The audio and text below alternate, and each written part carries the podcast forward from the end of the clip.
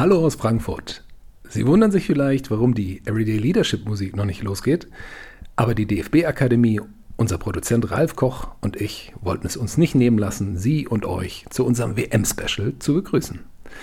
Denn in den kommenden Tagen haben wir mit dem Teampsychologen, der Pressesprecherin, dem Teammanager, dem Fitnesstrainer, dem Co-Trainer für die Spielanalyse und dem Chefkoch unserer Mannschaft gleich sechs Menschen zu Gast, die im Team hinter dem Team dafür Sorge tragen, dass unsere Jungs auf dem Platz ihr Bestes geben können.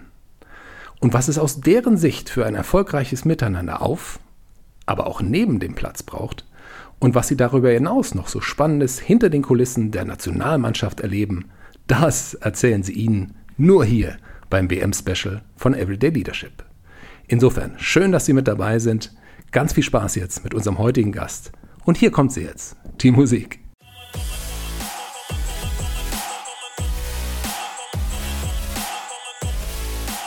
Und das fand ich schon krass, wie viele unterschiedliche Menschen daran arbeiten und wie die Rädchen so ineinander greifen.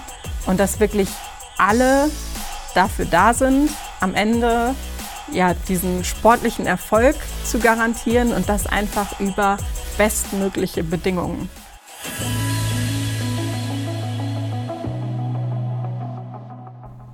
Hallo und herzlich willkommen zum WM-Special von Everyday Leadership, dem Live- und Leadership Talk der DFB Akademie.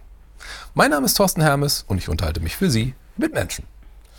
Und zwar mit Menschen, die so nah an unserer DFB 11 dran sind wie niemand sonst. Denn sie sind das Team hinter dem Team und unterstützen unsere Jungs mit ihrer Expertise, mit ihrem Leadership, mit allem, was sie haben. Und was sie dabei so erleben, welche Erfahrungen und Tools sie mitbringen und was es aus deren Sicht für ein erfolgreiches Miteinander vor und bei der Weltmeisterschaft braucht, das werde ich Sie jetzt fragen. Und die Frau, die uns jetzt einen exklusiven Einblick in ihre Arbeit gewähren wird, sie ist das neueste Mitglied im Team, hinter dem Team. Und Oliver Bierhoff schwärmt schon über sie, lobt ihr schnelles Reaktionsvermögen, ihre Intelligenz. Und ich glaube, beides wird sie in ihrer Arbeit sinnvoll einzusetzen wissen, denn die gelernte Sportjournalistin leitet seit September 2022 die DFB Medienrunden. Und auch bei den Pressekonferenzen unserer Männer ist sie die Chefin am Mikro. Und genau die ist heute bei uns zu Gast. Ganz herzlich willkommen, Franziska Wülle. Hallo, freut mich. Das freut mich total. Ich habe eben schon so einen kleinen Eindruck bekommen können von dem Job. Ich darf verraten, es ist noch früh am Morgen. Franziska hat zwei Handys bei sich und ist permanent gefragt. Die Menschen wollen was von ihr. Wie ist der Job? Ähm, spannend, arbeitsreich, aber äh, macht auch super viel Spaß. Ich muss gestehen, ich freue mich auf diese Folge ganz besonders, weil diese Perspektive, die du hast, diesen frischen Blick auf das Miteinander beim DFB und bei dem Team, da freue ich mich besonders drauf. Aber bevor wir darüber sprechen, lass mich dir vorab vielleicht auch die Frage stellen, die mich immer interessiert. Was bedeutet für dich eigentlich erfolgreiches Miteinander? Dass man zusammen in einer Gruppe ähm, auf der Grundlage von bestimmten Werten, mhm. die ähm, ja, man gemeinsam äh, definiert hat, ich weiß gar nicht, ob es nur zusammenarbeiten oder auch einfach zusammen sein und irgendwie was zu schaffen, zu erleben ähm, ist. Ich finde es total gut, dass du das Wort Werte benutzt. Weil da würde ich nachher, ich habe mir ja auch so ein paar Gedanken gemacht, worüber ich gerne mit dir sprechen würde, da würde ich gerne später nochmal hin. Aber du hast gesagt, ähm, die man gemeinsam geschaffen hat, diese Grundlage, die man gelegt hat. Jetzt bist du ja neu in diesem Team. Und da gab es, und das weiß ich, gibt es eben auch Werte schon. Ähm, wie hast du das wahrgenommen? Nimm uns vielleicht mal mit in so einen Miteinander-Moment, den du in der Zeit, in der du jetzt da bist, konkret schon mal mit deinen neuen Kollegen erlebt hast. Gab es da schon was, wo du das gespürt hast? Ich glaube, es ist einfach ähm, so die Art und Weise, wie äh, ich aufgenommen wurde. Also so gleich der erste Eindruck, den ich, egal mit wem ich da geredet habe, ob es ähm, ja selbst Spieler ähm, oder weiß ich nicht Oliver war oder äh, der Athletiktrainer. Ähm, das war so quer durch die Bank habe ich eine totale Offenheit, eine totale Freude irgendwie ähm, gespürt und so einen totalen Vertrauensvorschuss. Und ich finde es total bemerkenswert, ähm, weil manchmal frage ich mich, okay, habe ich das überhaupt verdient? So, aber es ist total angenehm, da irgendwie anzukommen und zu merken, ey, die sind ein Team und die wollen, dass du dazugehörst. Gibt es so Momente, wo du sagst, da habe ich genau das, was du gerade beschrieben hast? Also ich kann das gut greifen, aber woran merkt man denn sowas, dass das offen ist? Ist das ein Lächeln oder ist es ich versuche so ein bisschen mhm. auch für mhm. unsere Zuschauerinnen so diese Atmosphäre greifbar zu machen. Wie hast, kannst du sie greifen? Ja, ja. ist auf jeden Fall ähm, Gestik, Mimik, also Aha. einfach wirklich eine offene Art, die man gleich sieht Aha. und spürt. Und es ist auch wirklich, also wenn man merkt, okay, was werden mir für Fragen gestellt und dann weiß ich, auf der anderen Seite sitzt jemand, der eigentlich so von außen betrachtet für mich viel interessanter sein müsste als ich für ihn, weil er einfach unfassbar viel erlebt hat, auch mit super interessanten Menschen. Ähm, und ich komme jetzt als relativ äh, junge Frau und total neues Mitglied mit relativ wenig Erfahrung in diesem Bereich dazu. Aber äh, ich merke, die wollen einfach Dinge von mir wissen, wer ist dieser Mensch und haben so ein ja, ehrliches Interesse und eine Offenheit einem neuen Menschen gegenüber. Danke, dass du das teilst, weil ich habe gerade an einen Leadership Talk auch denken müssen, als Badian Buschbaum äh, zu Gast war.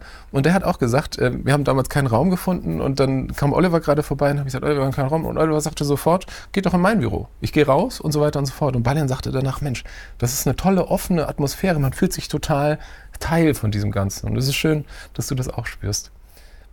Du hast mich gerade total neugierig gemacht. Wir alle kennen ja die Aufregung, die man so hat vor, weiß ich nicht, wichtigen Terminen, aber natürlich auch vor Vorstellungsgesprächen. Ich glaube, du bist nicht alleine, wenn du beschreibst, äh, man hat so ein bisschen Sorge, wird man dem Anspruch überhaupt gerecht und wieso, wer bin ich eigentlich, dass ich hier bin, das kennen wir ja alle. Was wir aber nicht alle kennen, ist, dass auf der anderen Seite ein Oliver Bierhoff oder ein Bundestrainer Hansi Flick sitzt. Nimm uns mal bitte mit in diese Momente, als du in deinem Vorstellungsprozess mit diesen, wie hat sich das angefühlt? Äh, ich glaube, es war schon äh, der erste Moment, in dem ich dachte, ach du Scheiße, war, als der Name das erste Mal fiel. Also überhaupt so diese Vorstellung, okay, du könntest dafür in Frage kommen. Und ja, also dann ähm, ja, bringe ich dich mal mit Oliver Bierhoff in Kontakt. Oh mein Gott. Der Oliver Bierhoff? Der Oliver der Bierhoff. 96 und so? genau. Also es, da war ich schon das erste Mal, ich dachte, mm, gut, muss ich erstmal schlucken. Und dann ähm, war tatsächlich dieses äh, Kennenlernen, also das erste Gespräch war digital und da ist natürlich eine Personalagentur äh, vorgeschaltet und mit der hatte ich schon äh, ein Gespräch gehabt und dann rief der, da war, ich kann mich sehr genau daran erinnern, im Auto und er rief an, äh, ja, ähm, tut mir leid, dass es so kurzfristig ist, aber hättest du vielleicht morgen Zeit? Und ich war auf dem Weg in die Heimat und ich weiß nicht, jeder kennt das wahrscheinlich, wenn man zu seinen Eltern wieder fährt, man hat da ja jetzt auch nicht eine Wohnung irgendwie in äh, deren Haus oder wo auch immer äh, sie wohnen. Und ich habe dann gedacht, scheiße, wo mache ich das denn jetzt? Ne? Und dann habe ich tatsächlich in... Äh, so, Mama, geh mal weg, Oliver Bierhoff ja, gleich In dem Kinderzimmer meiner kleinen Schwester, also ist jetzt auch nicht mehr so klein, aber es ist halt noch äh, ein Zimmer, dieses Gespräch geführt. Und äh, ja, ich war unfassbar aufgeregt, natürlich. Und ähm, muss auch sagen, man geht ja, oder ich zumindest, bin in diesen in dieses Bewerbungsverfahren reingegangen mit dem Gedanken, okay, ich probiere das jetzt und wenn dir an irgendeiner Stelle jemand sagt, danke, komm in zehn Jahren nochmal wieder. Dann hatte ich ein Vorstellungsgespräch mit Oliver Bierhoff. Genau. Ja. und dann äh, muss ich tatsächlich sagen, ähm, ich glaube, das würde er vielleicht auch bestätigen, dass unser erstes Gespräch gar nicht so gut lief. Also zumindest hatte ich dieses Gefühl ähm, weil wir relativ oft unterschiedlicher Meinung waren. Ach, guck. Und ähm, das ging auch so um Ansichten äh, der Nationalmannschaft und ich habe dann gedacht, nee, das muss ich jetzt irgendwie sagen. Und habe halt dann auch, ja, ab und zu mal widersprochen und im Nachhinein natürlich, so Vorstellungsgespräche laufen ja auch nach einem bestimmten Prinzip ab, hat er mir dann auch gesagt, nee, ich habe das schon bewusst gemacht, um auch zu gucken, okay, wie reagierst du? Ähm, aber ich bin da rausgegangen und habe gedacht, hm, also wenn das so ist, will ich das überhaupt? Weil wir so unterschiedliche Vorstellungen äh, hatten. Aber gut, es hat sich dann äh, in den nächsten Gesprächen äh, dann doch anders dargestellt und ja, ist ja dann im Endeffekt auch was geworden. Cool. Und ich glaube, das sagt auch wieder was über das Miteinander. Offenbar schätzt man beim DFB auch unterschiedliche Perspektiven. Auch was, was übrigens deine Kollegen äh, in den Talks schon erzählt haben, ähm, dass eben diese Diversität, diese Vielfalt total gefragt wird an der Stelle. Cool. Und wir halten natürlich fest, ähm, äh, Vorstellungsgespräche im Kinderzimmer können auch zum Erfolg führen. Insofern super. Ne, vielleicht noch ganz kurz, wie haben deine Eltern reagiert, als äh, du danach rausgekommen bist? Und wollten die ganz viel wissen oder wie war das? Ja, es standen drei Leute vor der Zimmertür, Aha. natürlich. Erzähl mal. Was war so unvielliebs. Und wie gesagt, ich kam da relativ äh, verhalten raus, weil äh, ja, war jetzt nicht so euphorisch, dass ich dachte, ja, war total super und äh, wird auf jeden Fall klappen. Äh, und äh, ja, die haben dann erstmal zugehört und natürlich Erwartungsmanagement, ja, ja, das wird schon, das wird schon. Gut, es wurde dann auch, aber. Äh dann lass uns doch vielleicht mal in das, in das Resultat dieses Ganzen gehen, nämlich in deine erste Pressekonferenz. Weil da würde ich auch, und ich komme dann gleich auch noch zu den anderen tollen Themen, aber das war ja auch ein besonderer Moment. Für die, die es gesehen haben, Oliver und du, ihr wart ja äh, gleichzeitig on stage und er hat dann auch gleichzeitig auch nochmal die Franziska kennengelernt, die er eingestellt hat und meinte dann, Sie sehen schon, wie es hier läuft, wer, wer hier die, die Zügel anhat. Wie war dieser Tag für dich? Hat man, freut man sich darauf? Ist das was Besonderes? Wahrscheinlich, ne? Ja, sehr. Ähm, und äh, es wäre gelogen, wenn ich sagen würde, es war total easy. Also ich war schon aufgeregt. Ähm, ich muss aber sagen, gerade so dieser erste Monat, da war einfach so viel drin mhm. und so viele Dinge, die ich zum ersten Mal gemacht habe, dass ich sagen muss, dieser Tag war jetzt gar, dann gar nicht mehr so, dass ich dachte, oh, äh, also dass ich da irgendwie dass die Knie gezittert haben oder so, sondern es war halt einfach nur, okay, ein weiteres Mal, das erste Mal irgendwas machen und äh, das rauscht dann alles so Flow? an einem voll äh, vorbei und im Nachhinein ja, reflektiert man dann so ein bisschen, okay, das ist gut gelaufen, das nicht so. Äh, ich muss aber sagen, währenddessen habe ich das gar nicht so ähm, tatsächlich schon evaluieren können. Ich finde das interessant, aus zweierlei Perspektiven. Also zum einen würde mich total interessieren, auch für unsere Zuschauenden, hast du, wenn du magst und verraten magst, Rituale, die dir helfen, in solchen Momenten cool zu bleiben? Vielleicht bleibe ich erstmal bei der Frage und stelle die zweite hinterher. Weil das Interessante ist ja, in diesen Pressekonferenzen ist ja nicht so, ich stelle mich mal auf eine Bühne, sondern alle Augen in diesem Raum und Millionen vor den Fernsehern gucken in dem Moment auf Franziska Hülle, wenn sie ins Mikro spricht. Und da frage ich mich, machst du das einfach so, weil du immer im Flow bist? Oder gibt es da vielleicht auch ein paar Ticks und Tricks, wo du sagst, ach, vorher mache ich noch dies und das? Also das erste ist mal, dass man sich, glaube ich, äh, selbst ein bisschen runterholen muss. Und klar, bei der ersten Pressekonferenz ist das so, aber eigentlich bin nicht ich der Star, der da sitzt, sondern immer die Person neben mir. Mhm. Und meine Aufgabe ist es, die glänzen zu lassen und nicht mich. Das macht schon mal äh, einiges äh, ja, bezogen auf sich selbst äh, leichter. Die Aufgabe natürlich nicht, aber ähm, das erdet schon mal ein bisschen. Und ähm, ich hatte, also ich habe eine klassische journalistische Ausbildung gemacht, hatte da schon Sprechtraining und habe mit meiner Sprechtrainerin, die ich da schon hatte, jetzt auch noch mal ein bisschen ähm, gearbeitet und die jetzt so als Trick, jetzt will ich gar nicht zu viel verraten, weil man es natürlich auch nutzen kann, aber ich habe genau. schon Mach mal das, gerne, ne? ja. ähm, das Problem, dass meine Stimme dann ein bisschen wackelt, wenn ich aufgeregt bin. Also daran merkt man es eigentlich äh, am ehesten. Und äh, die sagt immer, einmal gähnen, bevor man äh, loslegt, auf die Bühne geht. Dann, und das merkt man, also wenn man mal richtig ausgelassen gähnt, dass es so eine Ruhe gibt und einen nochmal runterholt. So, und jetzt kann cool. ich starten. Den kann ich noch nicht, mega. Sehr gut. Und die Stimme zittern, ich meine, das kennen wir alle. Also ich glaube, das ist jetzt auch nichts äh, Spezifisches. Ich habe lustigerweise, ähm, wenn ich den Tipp vielleicht auch noch mitgeben darf, ähm, ich habe irgendwann mal gelesen, dass wenn man selbst vor sich hin lächelt und irgendwie so zwei, drei Minuten, man muss es, glaube ich, über die Zeit machen, dann fängt das Gehirn irgendwann an zu denken, man ist total gut drauf und gar nicht aufgeregt oder sonst irgendwas, weil man einfach dieses Grinsen die ganze Zeit hat. Wer das mal ausprobieren möchte, es funktioniert. Es ist Wahnsinn, aber es klappt gut und hilft mir auch immer vor aufregenden Situationen. Insofern cool. Danke, dass du da ein bisschen deine, deine Einblicke sharest. Den zweiten Gedanken, den ich gerade hatte, ist, weil du gesagt hast, du bist so im Flow. Ich stelle mir gerade vor, man man macht eine Journalistenausbildung. Man hat auch, ich weiß, dass du ein Mensch bist, der auch Ziele hat und die auch gerne erreichen möchte. Jetzt sitzt du zum ersten Mal dort und ich mache es jetzt mal bewusst ein bisschen schwarz-weiß und bist im Flow, das rauscht du durch und dann, okay, nächster Termin, sonst irgendwas. Das ist ein Gefühl, das ich bei mir, aber eben auch bei vielen KollegInnen kenne, dass man gar nicht mehr so die Zeit hat, die Dinge auch mal zu genießen und sagen, Wahnsinn, ich habe gerade zum ersten Mal im Leben das gemacht.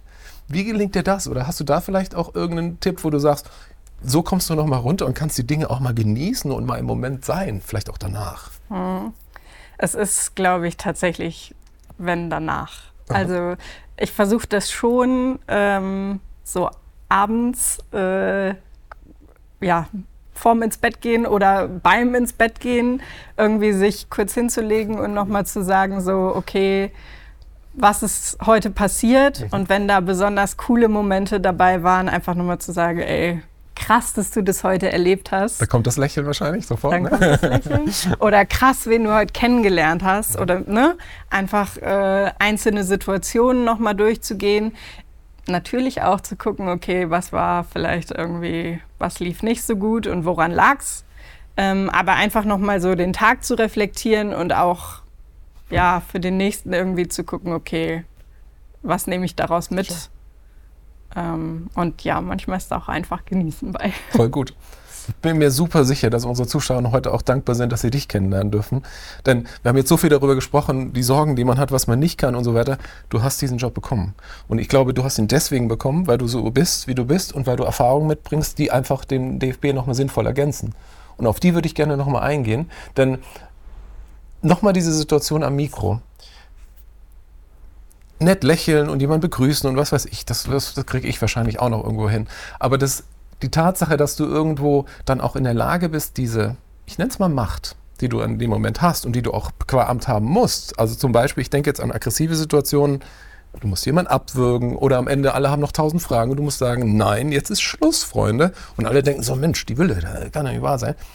Wie bereitest du dich auf solche Situationen vor, wenn du auch mal aggressiv, ich nenne sie aggressiv ist das falsche Wort, aber klare und deutliche Kommunikation machen kannst? Ist vielleicht auch gerade für die Jungführungskräfte, die uns zugucken, interessant. Also erstmal muss ich sagen, ich habe schon Podcasts von dir gehört, stell dich nicht so unter den Scheffel. Äh, gerade was Gesprächsführung angeht, habe ich gedacht, krass, da sind echt äh, sehr, sehr gute Momente bei, in denen. Gerade ein bisschen rot, dass du unseren ja, Podcast guckst. Vielen Dank. Ne? äh, in denen äh, ich mir vielleicht auch noch was abgucken kann. Aber das ähm, Thema, was du jetzt angesprochen hast, ist tatsächlich eins, was äh, für mich eine echt große Herausforderung ist, weil ich glaube ich so von meinem Gemüt einfach ein sehr harmoniebedürftiger Mensch bin. Mhm. Und ich glaube, dass ja bei ja, jungen Menschen, ähm, sowas kommt ja auch mit Erfahrung, dass sowieso einfach noch mal schwieriger ist, sich irgendwie klar zu positionieren und ähm, wirklich auch mit Kommunikation klare Grenzen zu setzen, was in diesem Job ja auf jeden Fall ähm, notwendig ist. Und das ist auch was, das begleitet mich eigentlich schon seit dem Volontariat, so ein bisschen zu sagen, ähm, ob das jetzt einen selbst angeht oder eben den, den man begleitet, darstellt, manchmal auch beschützt. Mhm. Ähm, da klare Grenzen zu setzen und einfach kommunikativ klar zu sein. Da gibt es äh, ja gewisse Bilder, äh, mit denen ich arbeite. Also zu sagen, okay, an dieser Stelle äh, mache ich irgendwie die Tür zu, mhm. damit niemand mit seinen dreckigen Schlappen äh, in meine Wohnung latscht. Wow. Ähm, und wenn man sich das so bildlich vorstellt und ja, es kommt vielleicht gerade sogar ein bisschen albern rüber, aber äh, das verinnerlicht, okay, ich mache jetzt die Tür zu und bin da klar in meiner Gestik, in meiner Mimik und auch in meiner Sprechhaltung. Ähm, und das versucht zu übertragen auf das, wie man gerade agiert, dann ähm, gibt das eine Sicherheit, die ich, glaube ich, äh, ja, allein von meinem Wesen her nicht unbedingt hätte, klar zu sagen, okay, nein, bis hierhin und nicht weiter. Und das trotzdem natürlich auf eine freundliche, aber bestimmte Art äh, zu machen. Also eine Visualisierung sozusagen dieser Geschichten, toll. Also ich kann ja sagen, Gut bei mir kommt das null ja. albern rüber und ich bin mir sicher, unsere Zuhörerinnen werden dir auch dankbar sein für diese Tipps. Ich musste gerade ähm, vielleicht ein kleiner Werbeblock an der Stelle an Thomas Beheschti denken, den Teammanager der Nationalmannschaft, der auch in ähm, gelernt hat, Nein zu sagen in seiner Rolle, der auch bei uns zu Gast ist in der Masterclass, die, zu der du ja auch äh, teilnimmst, also wo nochmal tiefere äh, Erfahrung und, und Wissen geteilt wird, gibt es ab sofort auf www.masterclass.dfb-akademie.de. Ähm, zum Anschauen, zum Downloaden, zum Mitmachen, würde ich Ihnen absolut empfehlen, wenn Sie daran interessiert sind, wie das erfolgreiche Miteinander bei der Nationalmannschaft, beim Team hinter dem Team funktioniert. Ab sofort, wenn Sie möchten. Aber zurück zu dir. Du hast gerade eben nochmal das Wörtchen Werte gesagt, wenn ich mich nicht getäuscht habe. Und deswegen möchte ich da mal hin. Wir haben jetzt verstanden, wie du klare, deutliche Kommunikation angehst. Mich würde aber trotzdem noch interessieren, welche Dinge dich in der Art, wie du kommunizierst, wie du bist, wie du auftrittst, wie du wahrgenommen werden willst. Gibt es da Dinge, die dich leiten? Stichwort Werte oder ähnliches. Was ist dir da wichtig? Mhm. Ähm, ja, da sind wir wahrscheinlich auch bei dem Thema gutes Miteinander. Mhm. Also worauf basiert ähm, das Ganze? Und äh, also viel macht ja Erziehung im Leben. Äh, bei mir war das eine sehr, oh, ich glaube, man kann sagen, konservative. Ähm, ja, ne, also ich bin mit der katholischen Kirche eigentlich groß geworden. Jetzt muss man sagen, ähm, man entwickelt sich ja auch äh, im Laufe des Lebens und ich, also es wäre jetzt, glaube ich, ein eigenes Podcast-Thema zu sagen, okay, wie viel Wir haben Zeit, Frau Kirche ist noch dabei, aber ähm, obwohl sie ja als Institution sehr klar in ihren Grenzen auch ist, habe ich Kirche als was äh, erlebt, in dem ich meinen Horizont total erweitern konnte und total viele Menschen ähm, ja, mit unterschiedlichen Perspektiven irgendwie kennengelernt habe. Also ich bin sehr früh ähm, über Kirche äh, gereist, war zum Weltjugendtag in Sydney und habe da einfach äh, gemerkt, wie Menschen wegen einer Sache ähm, aus ganz unterschiedlichen Welten irgendwie zusammenkommen und wie das funktionieren kann. Weil alle äh, ja, auf einem gewissen äh, Wertekanon, der, äh, wenn man jetzt im kirchlichen Kontext heißt, Nächstenliebe mhm. Äh, bleibt Nächstenliebe heißt, ähm, aber jetzt vielleicht mal ähm, weg vom Glauben einfach Respekt füreinander mhm. ähm, bedeutet. Und Respekt ist, glaube ich, was, was äh, im Miteinander enorm wichtig ist. Äh, eine Toleranz, die bei einem erfolgreichen Miteinander im besten Fall auch zu einer Akzeptanz wird. Also meine Gegenüber, meinen Gegenüber in seiner äh, eigenen Art einfach zu akzeptieren und anzunehmen und äh, mit einem ehrlichen Interesse da zu interagieren und ja, davon auch zu lernen. Wow. Ich glaube, ich sage jetzt schon zum dritten Mal wow, aber das ist tatsächlich, weil ich das so toll finde, was du sagst. Keine Wortklauberei, sondern mir geht es tatsächlich, äh, um es genau zu verstehen. Wenn du von Respekt und Nächstenliebe sprichst, ist das für dich das Gleiche oder gibt es da einen Unterschied in, in diesem Wertesystem? Ja, ich glaube, es gibt schon einen Unterschied. Ähm, Nächstenliebe hm, ist, glaube ich, was, was sich entwickeln muss. Und gerade wenn man so in den beruflichen Kontext geht, ähm, ist vielleicht Respekt erstmal die Basis, auf der es anfängt. Ich muss nicht der gleichen Meinung sein, aber ich respektiere sie. Genau. Mhm.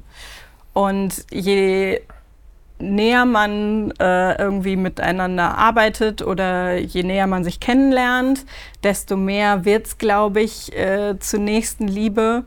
Ähm, ja, weil man einfach, auch wenn man nicht der gleichen Meinung ist, aber Sachen an einem anderen Menschen schätzt, die einfach zu ihm gehören und die ihn ja auch ausmachen. Mhm. Und äh, ja, das ist wahrscheinlich auch was, was sich irgendwie entwickelt. Als Kind geht man vielleicht noch mit Nächstenliebe und auf andere Menschen zu. Irgendwann merkt man, okay, erstmal reicht der Respekt mhm. und alles weitere entwickelt sich. Ich finde das Wörtchen Grundvertrauen in dem Kontext auch ganz schön, weil mhm. du gerade auch Kinder angesprochen hast. Und cool, danke. So, das macht es für mich noch, noch greifbarer.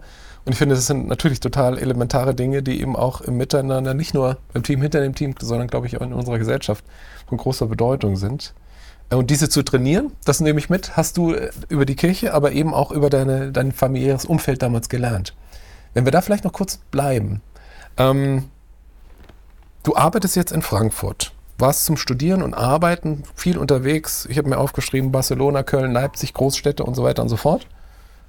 Aufgewachsen bist du aber in einem kuscheligen kleinen Ort mit gerade mal knapp 3000 EinwohnerInnen im Sauerland, in Garbeck. Welche Erinnerung hast du an die Zeit? Was macht diesen Ort für dich aus?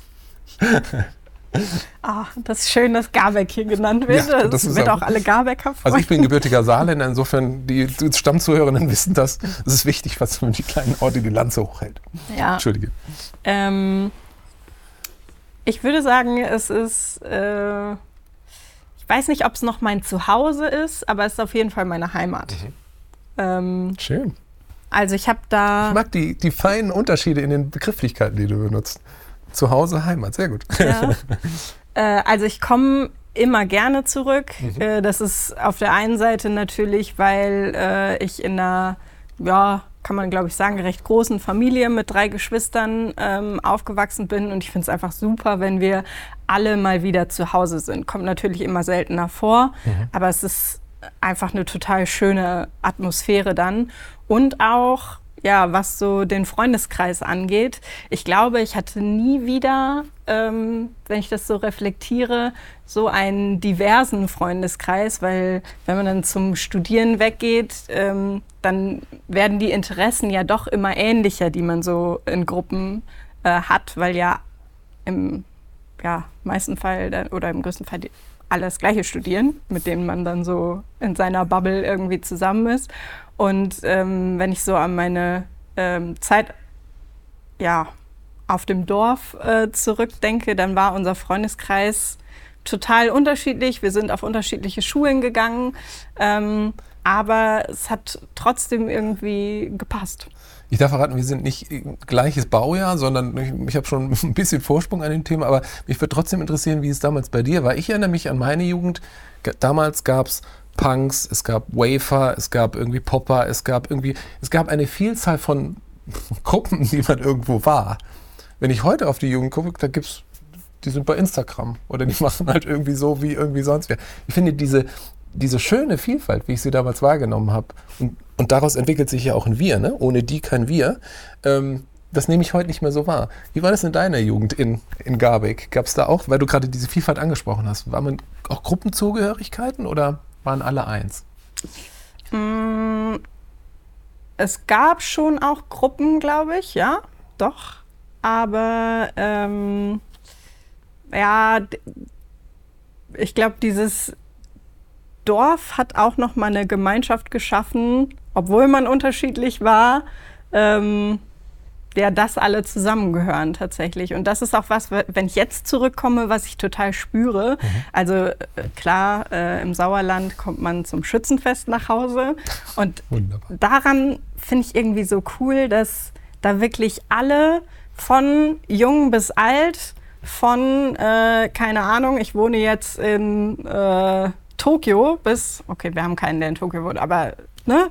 Also irgendwo auf der Welt bis ich bin zu Hause geblieben und ähm, habe da ja, mein Haus gebaut oder eine Wohnung gekauft oder was auch immer.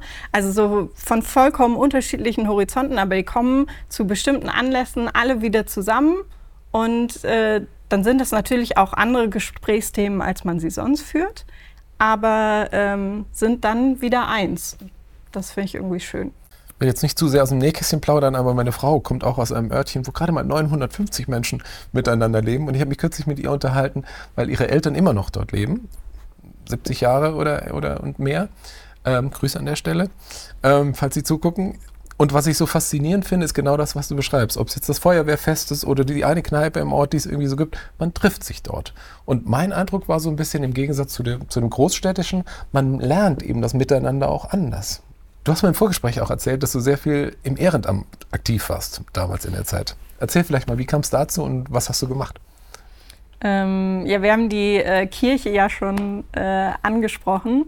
Äh, damit hat es eigentlich angefangen und äh, einfach dadurch, dass meine Eltern mich da mit hingenommen haben. Und es ist auch immer noch so, äh, dass ich zu Hause äh, die Firmenvorbereitung mitmache. Äh, ich komme natürlich dann nicht mehr für Abende nach Hause oder so, ähm, aber fahre schon noch ein Wochenende mit Jugendlichen weg. Und ja, das ist irgendwie auch was. Äh, das machst du heute noch? Das mache ich heute noch. Spektakulär. Ja. Also ich finde es auch total wichtig, dass man irgendwie, also keine Ahnung, was für den gesellschaftlichen Zusammenhalt tut. Und das kann, es muss ja nicht Kirche sein, ne? Kann ja ähm, in Sportvereinen oder äh, ich weiß es nicht, äh, ja, andere wohltätige Zwecke.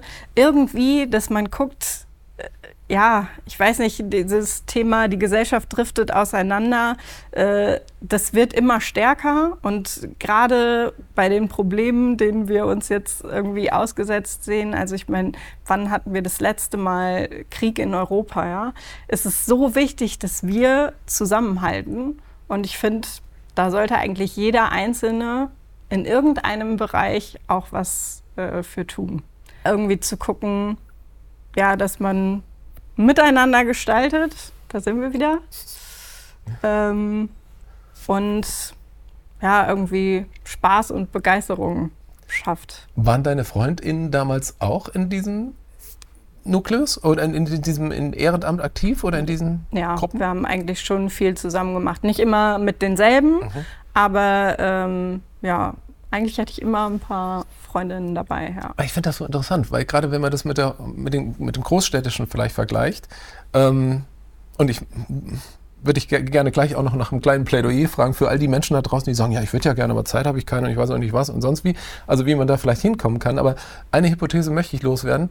Ähm, wenn man eben in einem Ort ist, wo man eben, wo die Gruppe eben sich so engagiert, und ich glaube sehr an, das, an die Kraft der, des Vorbildes, dass man eben auch sagt, ich habe es bei ihm gesehen, bei ihr gesehen und deswegen mache ich es auch und man macht mit, hat es vielleicht eine andere, einen anderen Sog, dass man eben sich engagieren möchte, weil man es eben auch so vorgelebt bekommt. In einer Großstadt muss man sich es vielleicht erst suchen, weil dann weil eben diese Community nicht so da ist. Wie nimmst du das wahr und ähm, was würdest du sagen, was können wir beide heute in unser, unserem kleinen Gespräch vielleicht auch den jungen und auch den älteren Menschen mitgeben, um die Lust am Ehrenamt vielleicht nochmal zu wecken? Total. Ich glaube auch, also für mich äh, war das echt einfach, weil meine Eltern mich da reingebracht haben. Ne?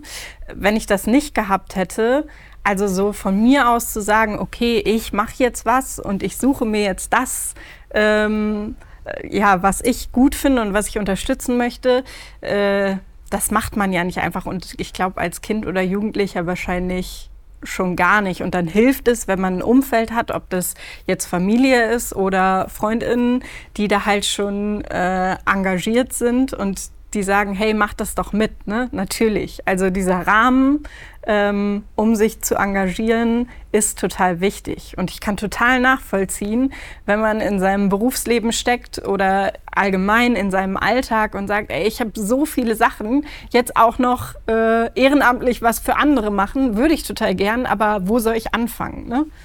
Und ich glaube, dass es halt entweder dieses Umfeld ist, also Familie, Freunde, sich denen irgendwie anzuschließen. Ähm, und auf der anderen Seite eine Sache zu finden, die einem persönlich so wichtig ist, dass es sich lohnt, diesen Schritt zu machen. Mhm.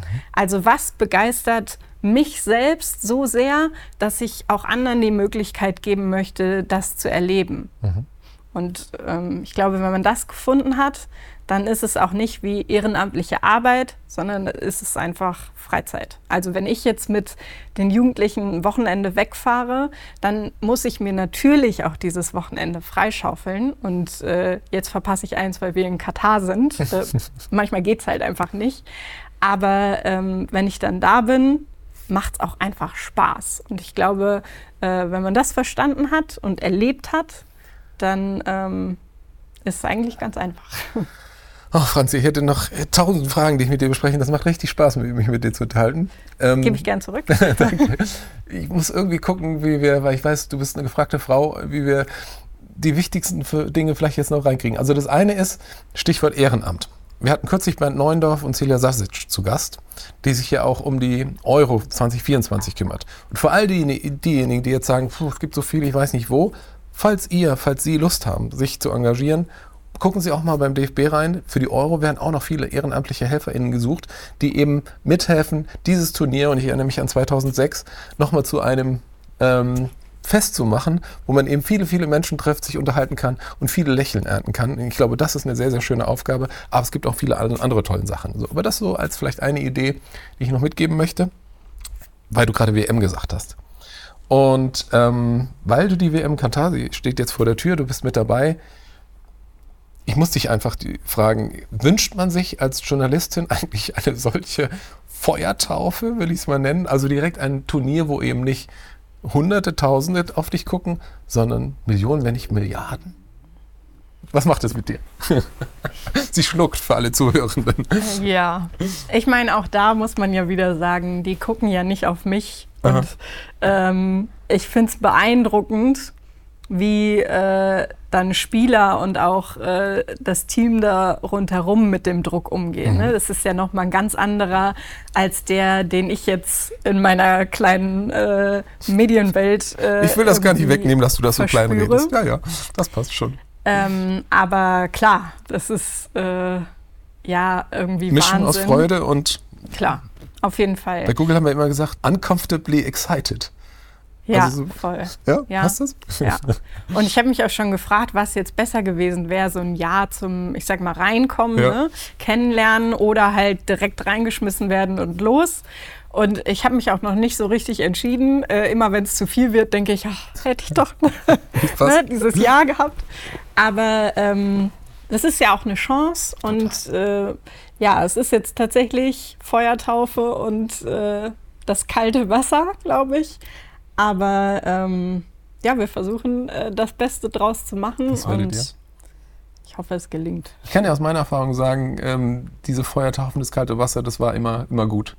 Es war im ersten Moment vielleicht ein bisschen frisch, aber es ist einfach das Beste. Und ich bin mir so sicher, das merke ich jetzt schon, du wirst das hervorragend meistern. Wolltest du eigentlich schon immer Journalistin werden? Ähm, ja, jetzt bin ich es ja nicht mehr. aber tatsächlich. Stimmt, aufgepasst. Das meint Oliver also mit schneller, schnelle Reaktionsfähigkeit. Sehr gut, ja, touché. Ähm, tatsächlich wollte ich es immer werden. Also ich wollte relativ früh Sportjournalistin werden. Stimmt. Ja. Ähm, und äh, ja, habe mit ein paar Umwegen. Äh, ich stelle die Frage nochmal. Wolltest du eigentlich schon immer Pressesprecherin der Fußballnationalmannschaft der Männer sein? Äh, wollte ich nicht. Sondern? äh, Journalistin tatsächlich. Ah. ähm, ja, deswegen, also dieser Schritt ist ja für äh, JournalistInnen auch äh, ein recht großer, mhm. weil du ja äh, auf der anderen Seite, sage ich mal, äh, immer der kritische äh, oder die kritische Fragestellerin. Sie äh, brauchen mir eine Brücke, Frau Wille. Bist. und jetzt halt ähm, ja eine Mannschaft vertreten ähm, darfst, mhm. aber auch musst natürlich. Ne? Also die Menschen, die mich kennen, wissen, dass Perspektivwechsel eins meiner Lieblingsbegrifflichkeiten ist. Und genau den finde ich noch so spannend. Und deswegen bin ich dir dankbar, dass du mir die Brücke baust.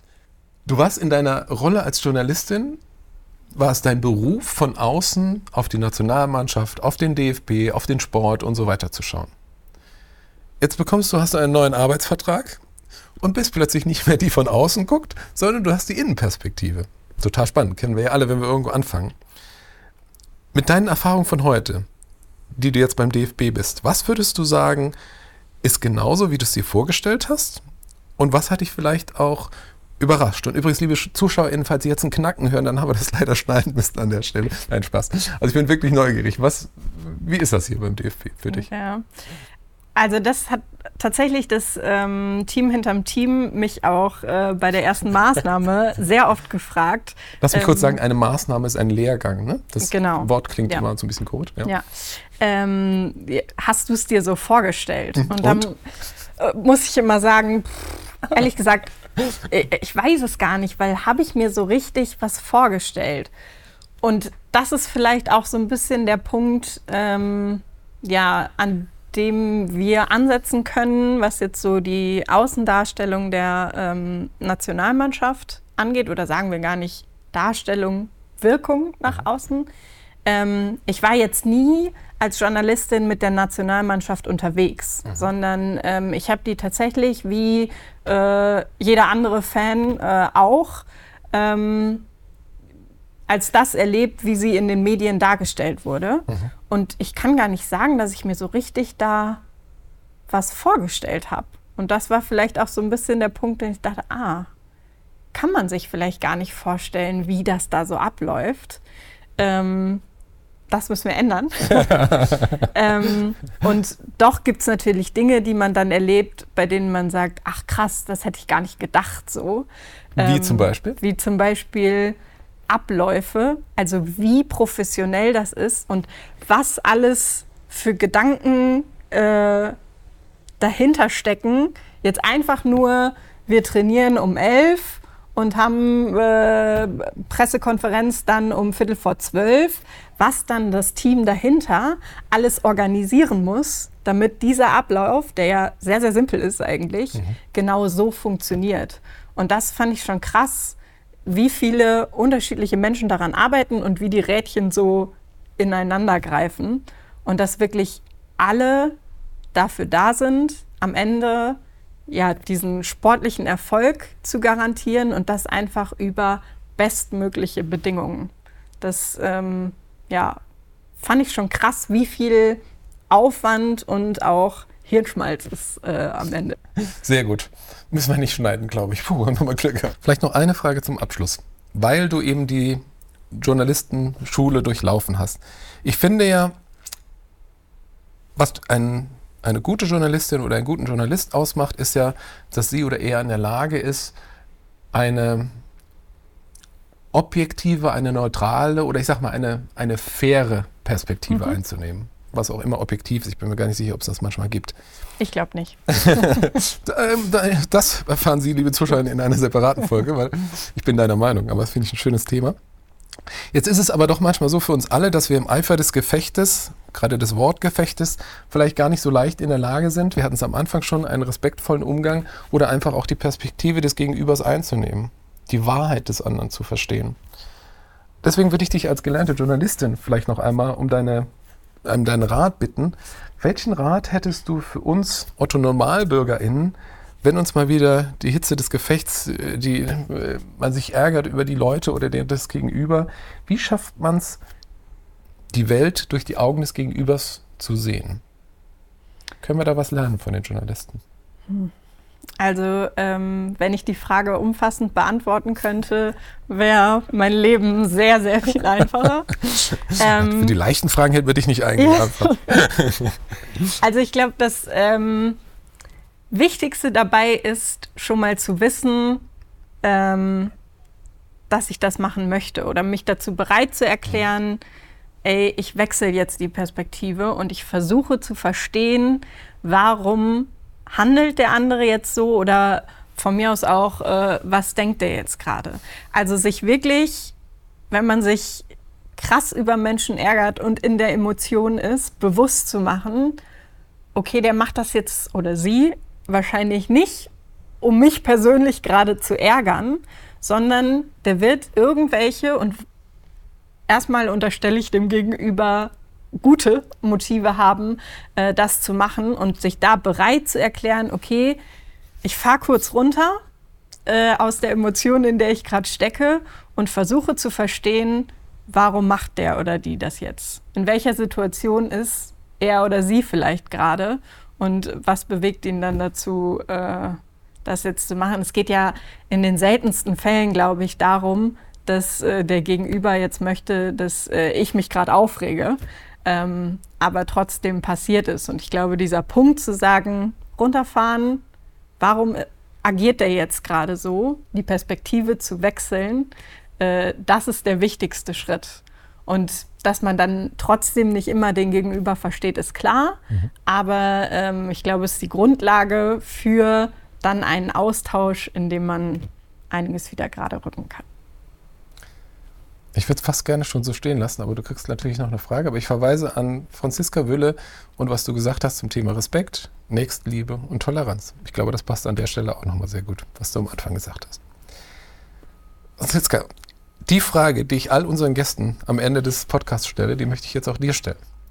Und die geht so. Everyday Leadership, das bedeutet für dich?